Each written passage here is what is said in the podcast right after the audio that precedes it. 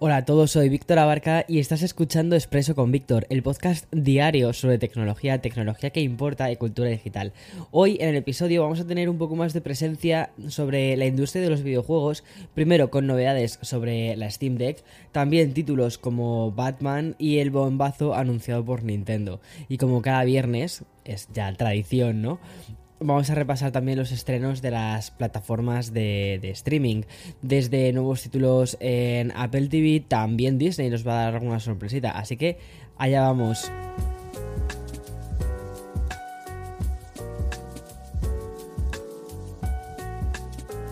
Bien, pero antes de comenzar con todo lo que tengo que contarte, quiero dar paso al sponsor de este episodio. Another day is here and you're ready for it. What to wear? Check. Breakfast, lunch, and dinner? Check. Planning for what's next and how to save for it? That's where Bank of America can help. For your financial to-dos, Bank of America has experts ready to help get you closer to your goals. Get started at one of our local financial centers or 24-7 in our mobile banking app. Find a location near you at bankofamerica.com slash talk to us. What would you like the power to do? Mobile banking requires downloading the app and is only available for select devices. Message and data rates may apply. Bank of America and a member FDIC. Es verdad que los viernes es como que intentamos darle mucho más protagonismo al mundillo del entretenimiento, pero es que lo de hoy ya, ya es otro nivel, te aviso, ¿vale? El año 2000, te voy a decir, el año 2092, atención, o sea, pensando en el futuro. Bueno, este año, ¿vale? Se está portando muy bien eh, con muchas narrativas. Y una de ellas es como la industria de los videojuegos está copando titulares. El episodio de hoy es una demostración de esto, ¿vale? Porque mientras que mm, sí que me ha tocado rebuscar mucho mucho en los grandes sites para poder encontrar algo tecnológico más genérico, con los videojuegos las noticias directamente es que... Mm, me han encontrado a mí, o sea, ha sido como muy fácil. Aún así, te cuento un par de cositas antes de irnos a los bloques de entretenimiento tan esperados de los viernes, ¿vale? Por ejemplo, aunque sí que tiene un poquitín que ver casi con videojuegos también, ¿vale? Pero es sobre la última adquisición de Niantic, que es la empresa que desarrolló Pokémon Go y que mi sobrina está enganchada a Pokémon Go. Bueno, y mm, obviamente por esto vamos a estarles totalmente agradecidos a Niantic. Pues está en negociaciones para comprar una empresa que se llama 8 es decir, como el octavo muro, ¿vale? O lo que es lo mismo, ¿vale? Es una empresa especializada en la creación de aplicaciones de realidad aumentada basadas en la web. Según han informado desde la propia Niantic, este movimiento empresarial significaría la mayor adquisición hasta la fecha en su historia. Y es que ya sabemos desde hace unos cuantos meses que la desarrolladora de Pokémon Go está muy interesada en aplicar su visión de la realidad aumentada, pero en el metaverso. Un metaverso que a diferencia de, Meta, de la empresa de Facebook, ¿vale? Lo entiende como un complemento a la realidad y no tanto tan. no algo tan inmersivo o escapista, como ponerte unas gafas, olvidarte de la realidad, olvidarte de lo que tienes alrededor. Me parece muy curioso el concepto que tiene mm, Niantic sobre esto, es decir, enriquecer lo que ya tenemos, ¿vale? Enriquecer el mundo que ya tenemos, darle más información. Y bien, iba a pasar ya al bloque extenso de los videojuegos, pero tenemos una noticia de última hora y es que la Comisión Europea ha informado de una investigación antimonopolio que afectaría a Google y a Meta. Sí, otra investigación más, ¿vale? Es un comunicado emitido por el organismo de la Unión Europea y en este se habla del inicio de una investigación antimonopolio formal que serviría para conocer un posible acuerdo que mantienen desde hace cuatro años Google y Meta. Recuerda, Meta, cuando hablo de Meta hablo de Facebook realmente, ¿vale? Que es que ahora se llama Meta, pero es Facebook. O sea, es que parece que es como otra empresa, pero es lo mismo con otro nombre, ya está. Y bien, esta investigación serviría para saber si infringen o no las reglas europeas de competencia. De confirmarse estas sospechas que se manejan en Europa, no solo quedarían demostradas las prácticas anticompetitivas en la parte de publicidad online, sino también de un pacto de Meta y de Google para restringir el acceso a la competencia del mercado de la tecnología publicitaria. Esto es súper curioso, ¿vale? Porque aunque tecnología publicitaria y eso que, me, que, en qué me afecta a mí, te afecta, te afecta mucho porque si consumes, si estás en internet, te afecta porque todo lo que haces se rastrea. Y bien, esta investigación se centraría en analizar un acuerdo que cerraron en septiembre del 2018 que se llamó Jedi Blue para una participación híbrida entre ambos gigantes. De todas formas, esta investigación puede llevar años, así que estamos hablando de una noticia que probablemente tenga muchísimo recorrido. Veamos en qué termina, o sea, a mí personalmente me interesa mucho todo esto porque a veces las empresas sí que hacen acuerdos para eh, compartir sus ad exchange, es decir, eh, para compartir datos datos. Eh, Meta, por ejemplo, tiene datos muy buenos sobre los perfiles de, cada persona relacionados con demografías, edad, eh, sexo, em, incluso gustos, con quién se relaciona, a dónde va, ¿vale? Este tipo de cosas, ¿vale? Que también saca a través de Instagram. O sea, tiene un montón de datos sobre el perfil sociodemográfico de la persona. Pero le falta una nueva cosa, que es entender qué es lo que busca, cuáles son sus anhelos, ¿vale? Y eso es lo que hacemos las personas en Google cuando estamos buscando, por ejemplo, quiero saber cuál es el mejor monitor para, para jugar a videojuegos, ¿vale? Pues ahí estás eh, poniendo un anhelo, anhelo un monitor de videojuegos, ¿vale?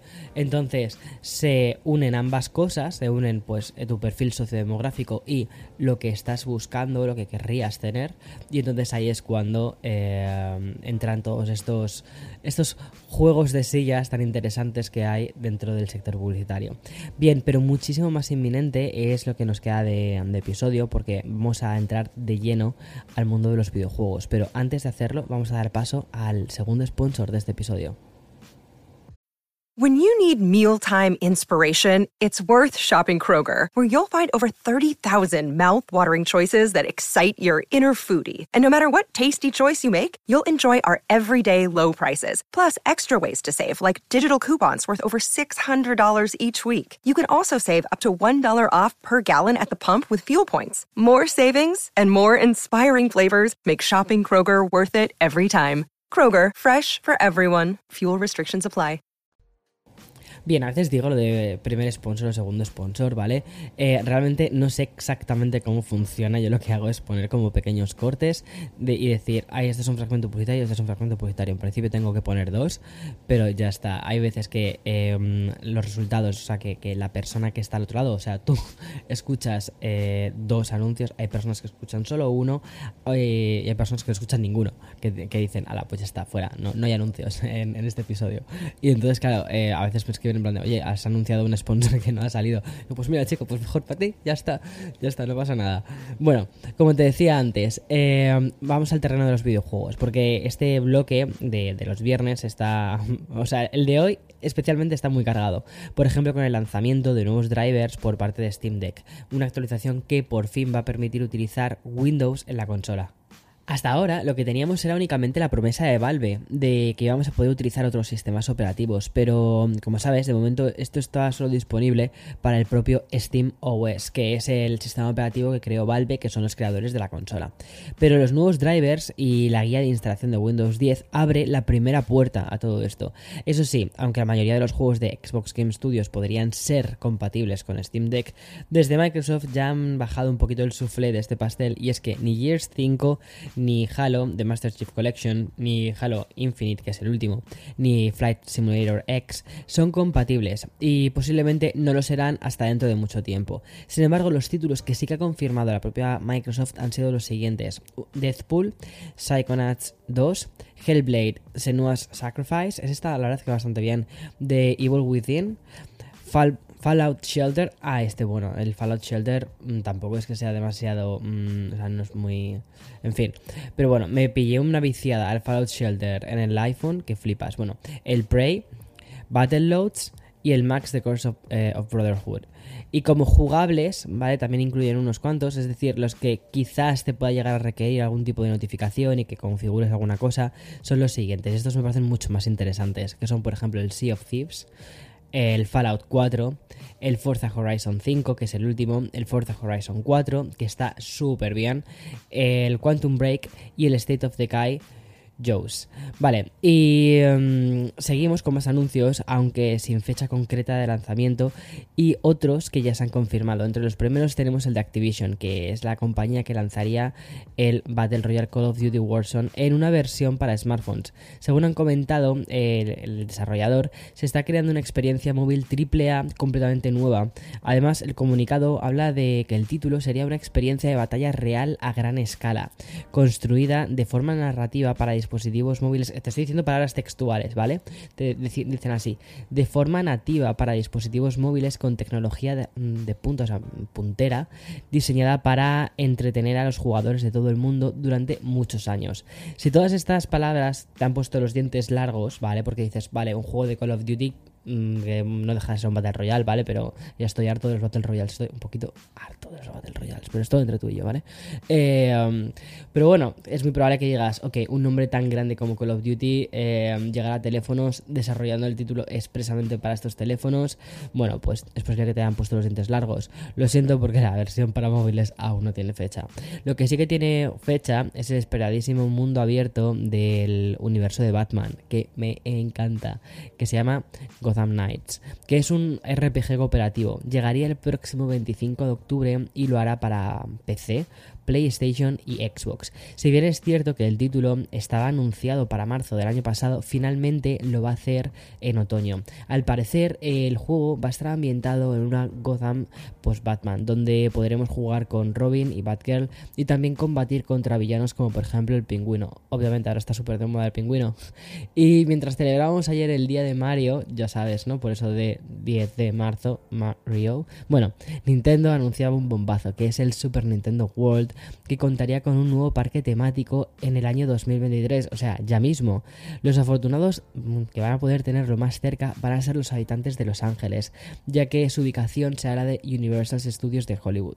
Vale, esto es muy fuerte, ¿vale? Porque este nuevo Super Nintendo World complementaría al que ya hay en Osaka, que es el que está en Japón, y es un parque temático que abrió sus puertas el año pasado. Y como puedes imaginarte, te estoy hablando de un lugar para enloquecer a los fans de la compañía, porque mm, el de la ubicación de Osaka cuenta con una experiencia de Mario Kart de realidad aumentada, tienes un viaje en tren de, de, de Yoshi Adventures, o sea, tienes un montón de movidas frikis para, para mmm, pasártelo como, no sé, genial dentro del mundo de los champiñones de Nintendo. Bien, y aunque soy consciente de que todos nos hemos transportado un poquito mentalmente a esta Super Nintendo World y que solo queremos estar en esa especie de mundo de fantasía, tengo que volver a tocar tierra. Y qué mejor que repasando los estrenos de las plataformas de streaming que llegan este fin de semana, que es una tradición manda la tradición, ¿vale? Que es, una, es nuestra tradición de cerrar el expreso de esta semana. Vale, paso a Netflix. Muy pocas novedades. Por un lado tenemos el proyecto Adam, que es una película de fantasía y viajes en el tiempo con Ryan Reynolds, aunque el estreno más comentado, al menos en las redes sociales, es el de Érase una vez. Pero ya no. La nueva serie española, que jugaría a ser un Romeo y Julieta, pero en formato musical. Mucho más potente ha sido la semana en HBO Max, que, mm, bueno, lo que ha hecho el site ha sido estrenar pasado lunes una de las series estrellas de esta temporada, que es Tiempo de Victoria, la dinastía de los Lakers. Y como ya están hablando desde este título, es una adaptación de todo lo que ocurrió alrededor del equipo de la, NBA en los años 80, incluyendo también el contagio de Magic Johnson. Y también ha llegado a la plataforma King Richard, que es la película que podría darle a Will Smith su tan esperado Oscar. Y siguiendo con cine de calidad, Disney Plus lo ha vuelto a hacer porque la tercera película de Pixar que llega a la plataforma sin pasar por los cines ya está disponible. Tuvimos Soul, tuvimos Luca y ahora llega Red. Por su parte, Apple TV estrena una miniserie protagonizada por Samuel L. Jackson, que son los últimos días de Polemic Ray. Y por último, en Amazon Prime, si te has metido hoy en Amazon, seguro que tienes ahí el banner gigante. Vale, pues en Amazon Prime Video tenemos ya disponibles la segunda temporada de Upload. Bueno, pues así quedaría un fin de semana bastante entretenido de series y de movidas. Eh, de todos modos, como siempre digo, si hace bueno ahí fuera, sal, sal a la calle, disfruta con tus amigos. No sé, eh, que sí, que todas estas series, todos estos videojuegos molan. Pero también viene muy bien salir a tomar el aire. En fin, hasta mañana. No, hasta mañana no. Hasta mañana no, que mañana no es lunes. O sea, buah. Tengo un cacao mental esta semana alucinante. Pero yo creo que lo entenderás todo más adelante. Bien, eh, hasta el lunes. chao, chao, chao.